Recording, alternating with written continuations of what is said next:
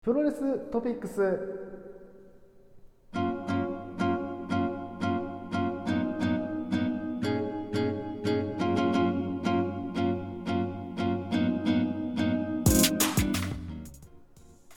さあということで、はいはさいあ。ということでプロレストピックスでございますはい。はいということで本日プロレストピックスをお話しするのがまずニュージャパンカップの、えー途中経過そうですね。はいでちなみに本日が、はいあれですね、3月16なので、はいこの16日までの途中経過を話すような感じになります。そうですねだからまあ中間ぐらいかな大体ねはいはい。うんまあ、前回のね、その予想も、えー合わせて聞いていただければなというふうに。思いますねそうではいはい、そして、ニュージャパンカップだけではなく、はいもう一つ、えー、ノアの横浜武道館大会がございましたので、まあその話もちょっとしていけたらなというふうに、はいはい、思ってます。はいではでは。ででははいじゃあ行きましょうかねいやーまずはじめに、ニュージャパンカップの方からじゃあ話していきましょうかね。はい行きましょうで、これ前回収録したのが3月の1日ですね1日だったんですよね。で、2は日からこのニュージャパンカップが開催されたんですよ。うんだから、開催ギリギリで、この、えー予想そうをなんだよね収録したといううんような感じで、で、前回のその放送、皆さん聞いて、ね、いただけたでしょうかね。うん、どうでしょうかね。まあ、ぼちぼちちょっと予想してるので、その、予想がね、どこまで合ってるかうん。っていうところも合わせてちょっと、まあ発表じゃないけど、ちょっとあの、レビューの方をね、していこうかはないというふうに思います。えーしていきましょう。はい。ちょっと日にち順だとちょっと追っていけないんで、うん。トーナメント表の左側からちょっと話していきますそうですね。じゃあ、じゃあ1回戦を追って、12、2回戦目って感じでいいかなうん、そうだね。はいはいはい。じゃあ、はいじゃあ、じゃあ。じゃあまずはじめ、えー岡田対デスペ。はい。ですね。これは、ね、あの、まさにその3月2日に、えー、ありましたね。公式戦なんですけど、はい。まあ、ジュニアチャンピオン対ヘビーのチャンピオンが、うんなんとニュージャパンカップ1回戦目で行われると。いや、これすごかったね、まずね。ね。まあ、毎年のこの、なんか、恒例となってきてるこのチャンピオン対決うん。が、ニュージャパンカップのトーナメントとして組むっていうね、画期的な発想ですけど、ね。これ正直、うん。まあ、デスペチャンピオンとして、こう、岡田にどね、こう、どれくらいいけるかってところもあったんだけど、うん。岡田の貫禄がすごすぎて。うん、確かに。なんか岡田結構、最近受けるじゃない攻撃を。うんうんうん。なんか、昔だったらさ、あわやみたいなさ、こうドキドキしたんだろうけどさ、もう最近さ、まだ開脚出てねえし、と思ったらさ、確かに。なんかハラハラしなくなっちゃって。うんだからその見方になっちゃってるから、うん。デスペすげえ頑張るんだけど、うん。うん。まあなんか受けてやってる感ああ、うん、そうね。わかるこのやられちゃってるんじゃなくて、受けてやってる感じやっがてる感ね。うんんん。そうそうなんかね、こう、まあちょっとうがった見方かもしんないけど、うん。そんな感じに見えちゃって、うん。申し訳ないけど、なんか、デスペが、こう、一生懸命やってるのをちょっと、嘲笑うじゃないけどさ、うん。こう、胸貸してやってるぜって感じに見えちゃって、うん。うん。そこまで気乗りできなかったですね。ああ、なるほど。今までのこのチャンピオン対決って、なんか、これ、ジュニアがこう、一矢報えるところ見れるんじゃねみたいな。うんうんで、まあ、ジュニア結構好きなんで、うん。うん。こうなんかこう、ヘビーだけじゃねえんだぞっていうところをさ、こう、見せてくれるわけじゃん。うん。で、その強さって部分だけじゃなくて、そのプロレス的な面白さみたいなさ、ジュニアがさ、うんうん。こう違う路線から攻めてきたりとかして、おーなんて思ったりするんだけど、うん。レスピが結構強さっていうところを結構岡田にぶつけてる感じがあったからなのか、うん。なんかそういう風に見えちゃったんですよね。なるほどね。で、まあ結果的に岡田が勝ちましたと。でうん。すね。あ、で、次、これ、まあ一応シードなんで、もう続けて話しちゃおうか。そうだね。山ごと話していこうかね。うんうん。で、まあ岡田が勝って、えーシードで、どあーあれですね、マスターワート。うん。と戦う、たったんすけど、うん。まあ、ワット頑張りましたね。ううん。なんか結構ワットの方が、なんかこう、なんだろうな、頑張ってる感じはまあデスピオリ出てたから、うん。あれだったんですけど、うん。またこれもね、まあヘビー対ジュニアで岡田、ヘビー級の今チャンピオンって感じがあって、うん。こう、ワットの攻撃受けてあげるよ、みたいな。うんうんうん。お兄さんが遊んであげるよ、みたいな感じ。うん。ちょっとなんか、この、高学年の先輩とちょっとこう、張り合ってる感じ。はいはいはい。ワトは本気なんだけど、うん。こう、お兄ちゃんたちはちょっと遊んでるみたいなさ、うんうんうん。あの感じ。うん。で、まあ、あっさり勝っちゃったですね。うん。だけどこれ、びっくりしたのが、うん。ワト相手、ワト相手に言ってたらあれなんだけど、レインメーカーを出したんですよね。おー。俺これ予想では、マネークリップで終わりかなと思ったんですよ。うんうん。だけど、あれは、だから、ワトが頑張って岡田のレインメーカーを引き出したっていう、こう、うーん、捉え方もできるじゃないですか。なるほど。うん。まあ、どっちかその、プラスで見たいじゃないですか、やっぱ、見てるからには。うん。うん。だからこう、ワトの頑張りがこう評価されたっていう、なんだろううな、ん試合だったのかなっていうふうに。まあ負けちゃったけど、こう、チャンピオン岡田をね、そこまで引き出したっていう部分では成長なのかなっていうふうにうん。うん。感じですかね。はい。はい。ではでは、えー、続いて、1回戦矢野対太一ですね。うん。まあ矢野はね、一応 KOPW 持っての参戦なんで、うん。で、クセ者。どこまで行くかなとかだったんだけど、相手が悪かったね。うん。今ぶっちゃけ太一めちゃくちゃ勢いあるじゃないですか。うん、そうね。あここは結構あっさり、なんだろうな、太一が勝ったなっていう印象でしたね。うん。うん。で、えー、続いて天山が不戦敗ということで、えー、太一が上がりましたよ、とうん。うん。いうような感じですね。うん。え次が永田対後藤。うん。まあ、ここはね、えー、春男と呼ばれる二人の対決がいきなりね、初戦でってことで、結構その永田に対して結構期待もあったんだけど、うん。今やっぱさ、このタッグチャンピオンとして勢いがある後藤、うん。まあさすがに止められなかったですね。うん。うん、まあ丸め込みって形だったんだけども、後藤の圧勝だったな。うん。で、次、陸東郷。まあここ勝つよねっていう感じで、さらっと、えー勝ち上がっていきましたね。はい。はい。で、次の山。ここがね、もここうだ、ね大興奮の山で、これすごいよねもう。なんて言ったって、シーマ大好きなんですよ。うん。うん。もうよく覚えておいてください。もう一通はシーマが大好きなんですよ。いつはシマが大好き。なるほど。二つの意味でね。シーマが大好きなんですよ。もう昔から大好きで、うん。もうドラゴンゲートもほぼシーマ見に行ってたようなもん なんで。あーまあ、それは大うげさだけどね。かううんん。。でもシーマが一番好きだったんですよ。うん。で、今、新日本に上がってるって時点でもう興奮止まんないんですよ。うんうんいや、いやあのシーマが、こう時を経て新日本上がってんのかいみたいな。うん。うん。すげえな、みたいな感じで思ってて。うん。で、対戦相手は高見直。うん。な俺がプロレス見始めてた時くらいはさ、うん。団体のトップ同士だったわけよ。おう。で、タッカーミッチノクもドラゴンゲーター上がった時に、うん。シーマとやってんのよね。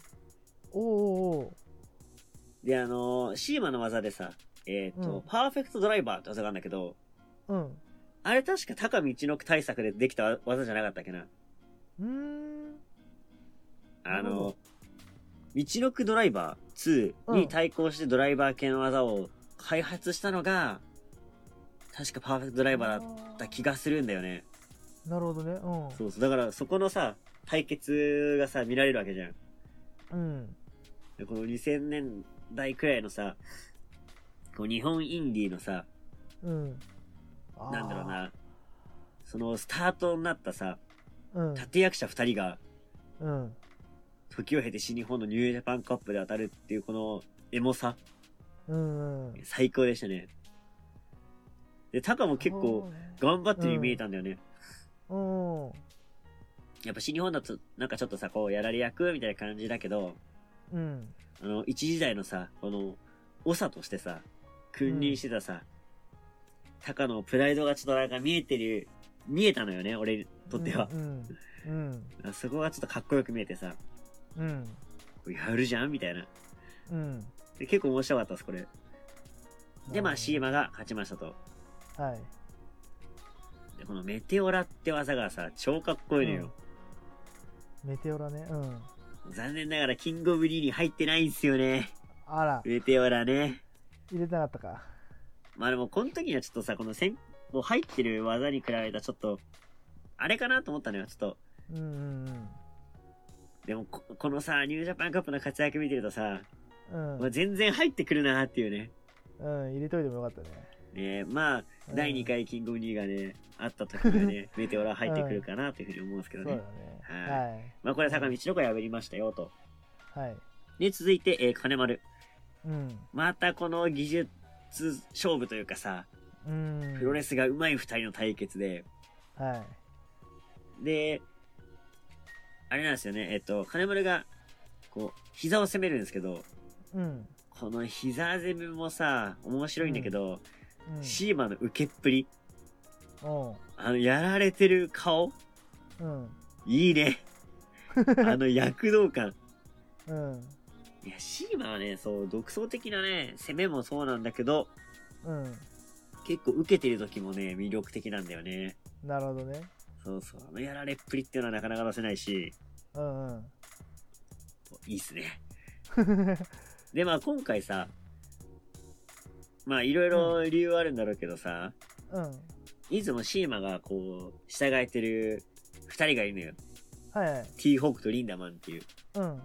で、シーマはね、その、なんだろう、後輩のプレゼンも兼ねて、うん。ニュージャパンカップに上がってると思うんだけど、うん。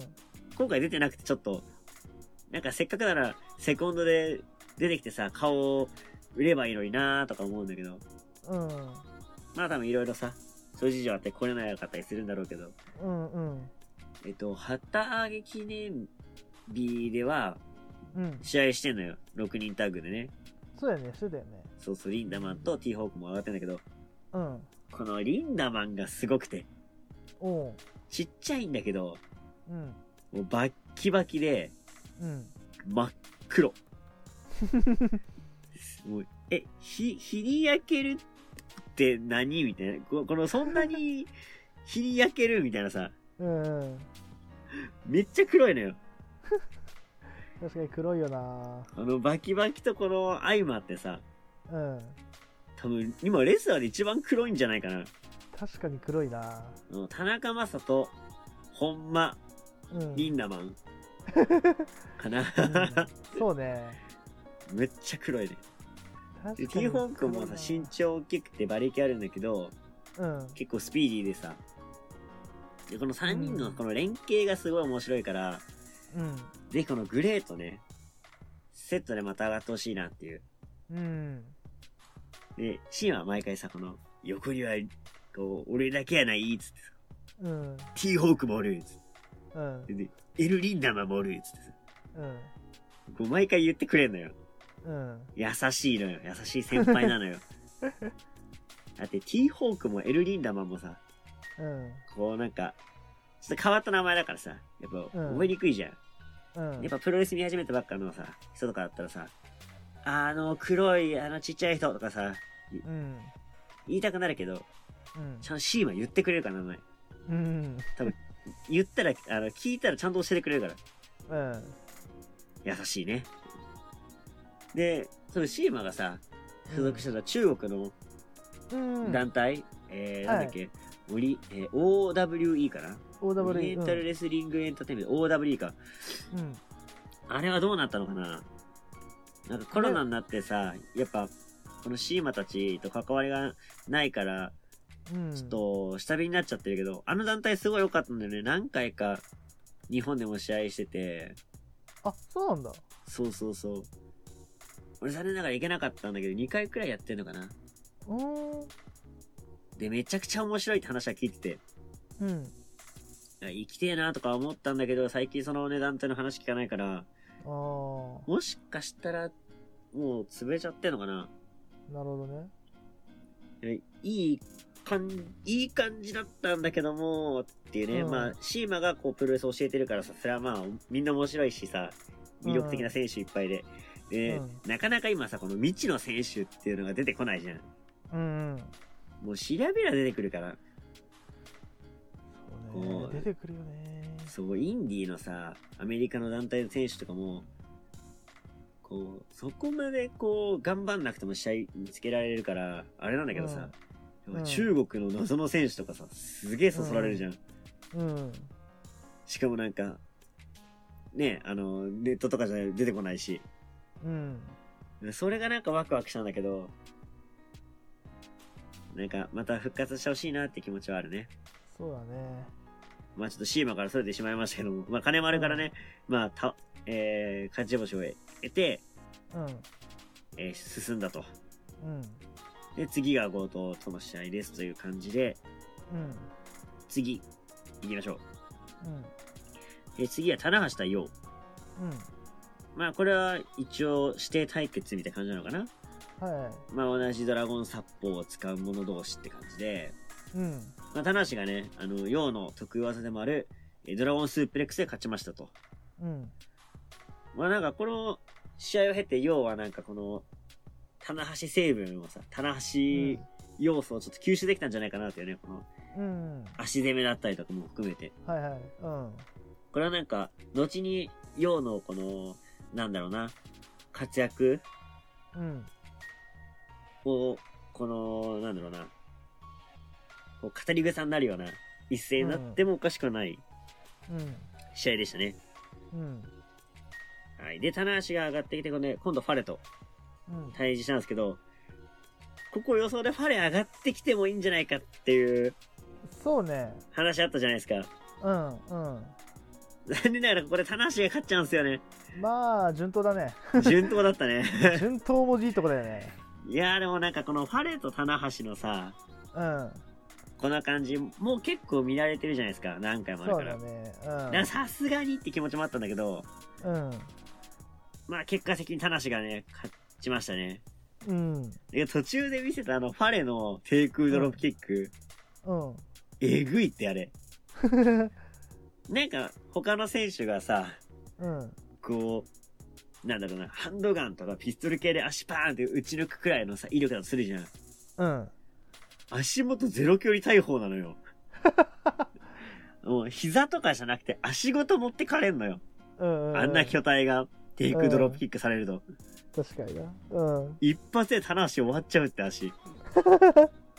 危ねえと思っうん。て。やっぱでかいっていうのは強いなっていうね。いやー、強みだよね。いや、改めて思いましたね。うん、でまあ今回だから、ねえ、まあプロレスには丸め込みってものがあるからさ、うん、あれだけど、普通にさ、こうれ、ん、うん丸め込みなしルールとかだったらさ、うん、棚橋勝ち目ないんじゃねっていうくらいさ、攻めてたね、うんファレが。うん、いやー、あの低空ドロップキックにはびっくりしたね。うん。足元大砲。足元逮捕。びっくりした、あれ。足吹き飛んだもんな。いやー、ファレやっぱ脅威っすね。いや、だからもう一回ファレね、上がってきてほしいけどないやー、上がってきてほしいっすね。まあ今はね、それどころじゃないっちゃそれどころじゃないけどさ。まあそうだね。。うん。はい。そのは感じで棚橋が進みましたよと。い。うん。で、次が問題ですよ。はい。内藤対裕次郎。うん。ここね。ここ裕次郎、やってくれんじゃねえかっていう、まあ期待も込めてだったけど、うん。期待してまた。あ残念ながら順当に棚橋、あ、じゃない、内藤が内勝ちま藤しただしね。ね。もう順当中の順当でしたね。いやうん。ー、そうかーって感じなんだけど、 ねえ。まあまあまあ。いやー、裕次郎頑張ってほしかったんだけど、あのーお前ら、いセコンド大丈夫だと、うん。うん。任せてくれっつって、うん。かっこよかったけど負けちゃ意味ねえよっていう。うん。確かに。いいんだよ。うん。みんなで殴り込んで倒しうゃ、んそいいんだよ。何負けとんねん、裕次郎。おい。いいんだって、お前は。う。うん。せっかく後ろ盾があるんだから、もうみんなで攻めちゃいいんだよ。うん。バレ相す手げえよ相手ナイトだぞ。うん。うんやっちゃえよ。バリアしてよ、逃げるよ。 いやー、まダメだよあ残念ながらね、えー、ね1対1になるとやっぱ内藤には勝てなかったですね。そうだね。いやー、ハウス・オブ・トーチャーマジックがあるかと思ったんですけど、でも、うん。あのー、全然だったってわけはないんで、そうだね。うん、ユージのもなんか自力でね、また登ってくれるチャンスが来るんじゃないかなっていうふうには思いましたね。うん。うん。はい。で、ここであ、ーえー、ナイトは勝ち上がり、はい。続いて、下道戦。うん。まあ、ここも、ね、何度かナイト、下道はやってますけど、うん。やっぱ、下道の試合やっぱ面白いな。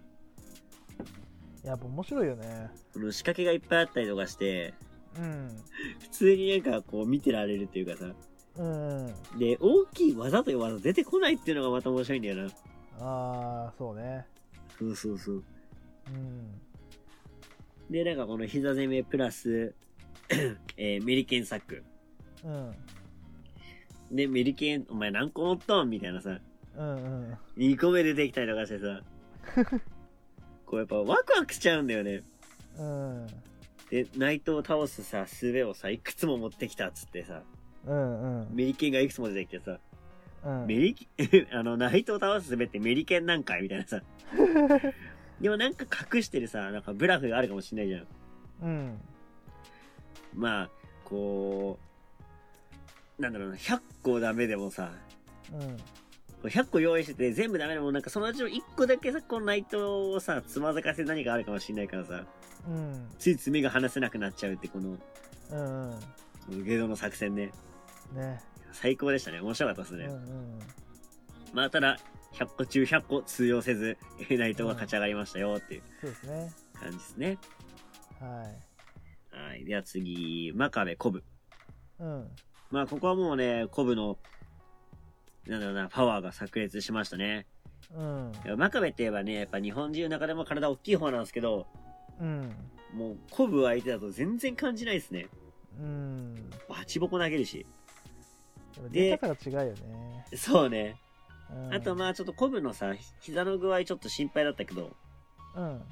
ね、この試合見たときは、あ、なんか全然、ね、まあ、えー、怪我の感じはあるけども、うんそこまで失速してないなっていう、まだ全然やれるなって感じがあったね。うん。で、続く小島も大きいけどさ、うん。もう全然もう、変わらずうん。って感じでしたね。うん。まあ、この辺ちょっとまあ第三世代というかまあちょっと、なんだろうな、今一歩引いてるような感じじゃないですか。うん。でやっぱ改めてこうやって見ると、まだまだいけそうなね、ところもあるし、うん。こう、うーん、違う活躍というかさ、うん。まあまだなんかできることがあるんじゃないかなって思わせてくれるようなところがあるからね、なんか活かしどころがあればいいんだけど、うんこ。の新日本の、えー選手層の、選手層の厚さだとね、ちょっとね。なかなか埋もれちゃって残念ですね。うん。そうね。まあ、ただやっぱ今のコブにはちょっと歯は立たないですね。うん。うーん。コブの、えー、凄さだけが際立って2連勝でしたね。はい。まあさすがというような感じでしたね。うんうん。え、次が、えー、本間よしはし。うん。で、よしはしが最近ちょっとかっこいいのよ。うんうん。なんか、すごいさ、なんかこの成長感があってさ、うん。今のよしはしちょっと応援したくなる感じありませんうんうんなんかさ、すごい頑張ってるじゃん。うん。うん。で、まあ、まあ、ここ本間と若手の藤田なんで、うん。サクサクと勝ち上がっていくんですけど、うん。この次の試合がすげえかっこよくて、ちょっと俺は、なんか、いいなって心つかまされましたね。うん。まあ、ここはね、まあ、順当に勝ち上がりましたね。はい。ではでは、反対の山行きましょうか。うん。反対、えー、イブシ先輩により、えー、王冠が、えー勝ち進み、えー石森と当たりましたと。はい。でさ、石森、やっぱ強いね。うん。結構王冠相手に押してて、こうなんだろうな、やっぱ王冠ってあい大きい敵だけど、うん。全然なんかその、違うところでさ、勝負してたりとかしてて、うん。これ正直俺、王冠、え、負けんじゃねって結構思ってて。おーで、長さんがさ、王冠応援してたじゃん。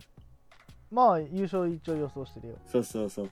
うん。で、これ、あの、放送聞いてもらったらわかるんですけど、うん。まあ、長さんのこの予想が当たったらね、う俺サウナをごおごることが決まってるんですよ。ん。そうですね。まあ、ど、どちらの、どっちかのいその予予想が当たったら、そうそそうその、まあ、ベベッド数に応じてね、その、オッズに応じあそうそうて、あの、おごるサウナが決まるんですけう。ど、はいはい。そうそうそう。でもね、俺は全力で石森に勝って欲しかったわけですよ。まあ、 そうだよもねう。ストップ王冠、ストップ長さんをもう一回戦からやってほしいと思って、うん、うん。石森頑張れっすいけいけいけっ つって、もう全ベッド石森。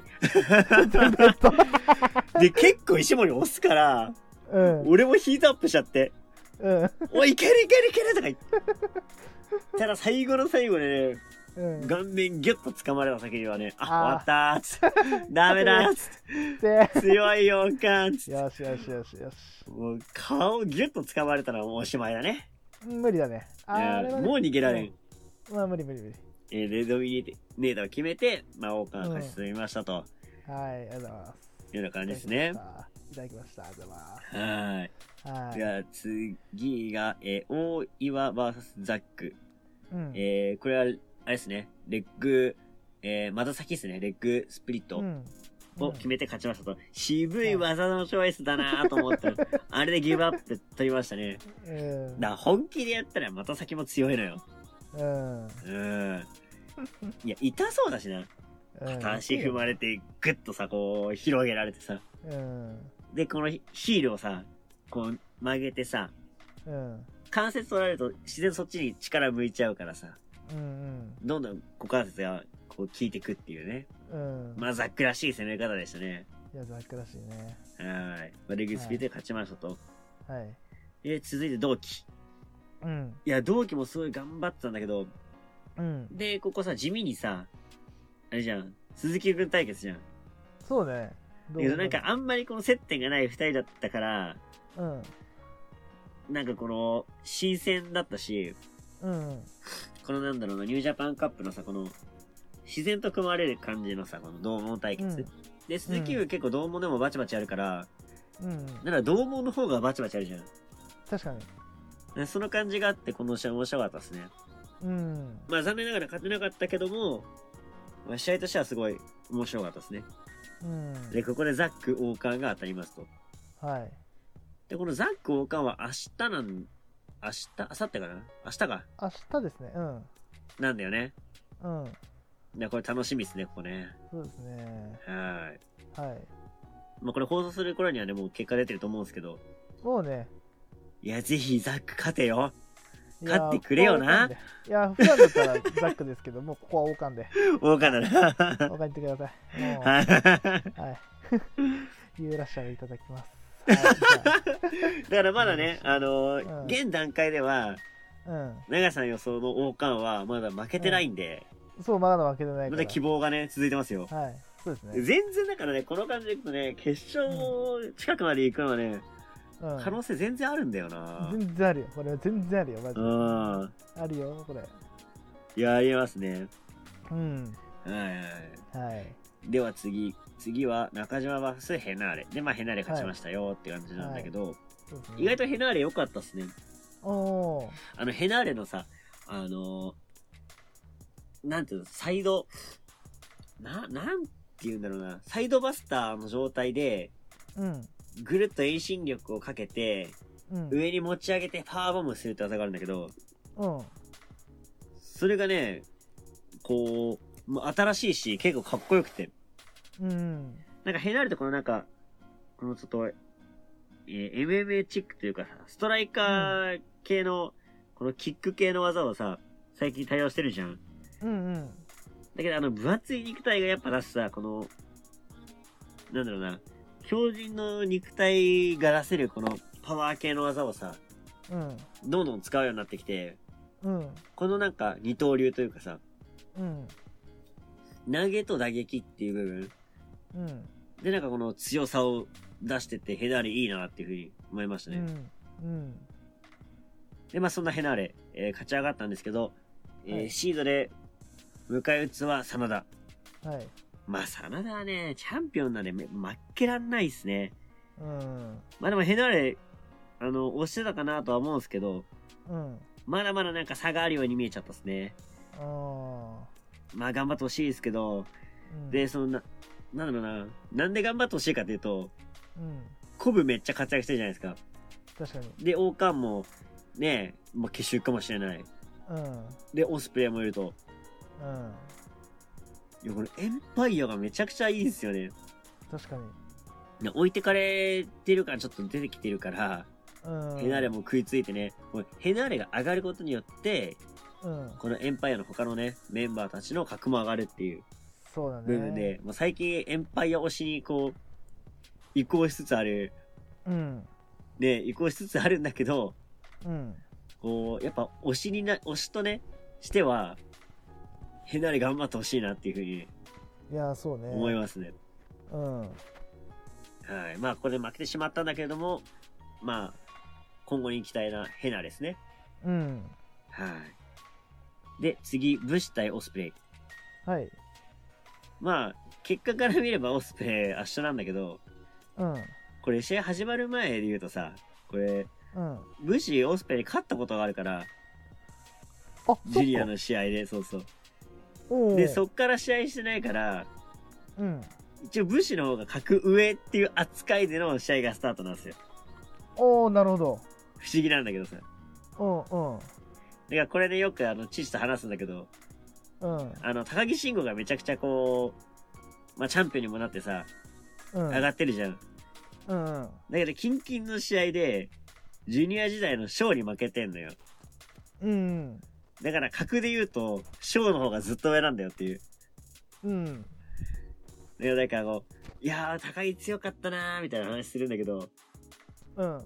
まあでも、それにショーは勝ってるからね、みたいな。 まあ、そうだよね。そう、だから結果的にショーの方が上だからね、みたいなさ。まあちょっと小ボケみたいな感じで毎回言うんだけどさ。うん。それな感じでさ、だから、実はオスペより武士の方が格上なんだよっていううんうん、うん。ところだったんだけど、まああっさりね、もう、そんなことなかったことされましたね。うん。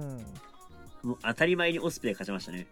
うん。やっぱヒルンブレード、すげえな、あ の技。ヒルンブレードあれずるくないずるいな。逃げらんないよね、あんな。裏肘でさ、顔面または後頭部をドカッとね、うん。殴られるっていうさ。うん。いや想像しただけでもやべえ技じゃん。うん。あれ無理無理無理。絶対食らいたくないね、あれね。うん、やだ。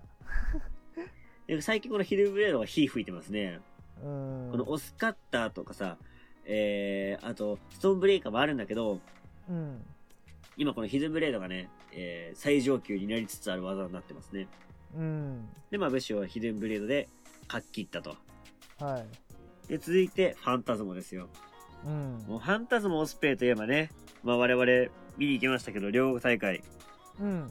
伝説のね、タイトルマッチがありましたんでね、はいはいはい。いやこれもすごい期待してたわけなんですけど、うん。でもファンタズム意外とヘビーでもいけるかなって思わせてくれるような試合内容でしたね。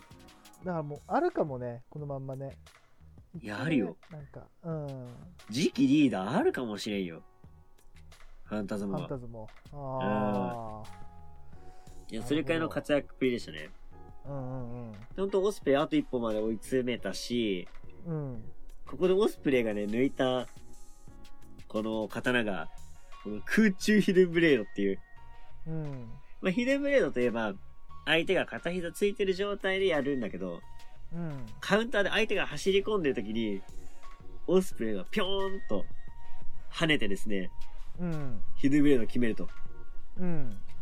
でうんヒルブレードといえば、相手が片膝ついてる状態で、はい。まあ、繰り出してたんですけど、うん。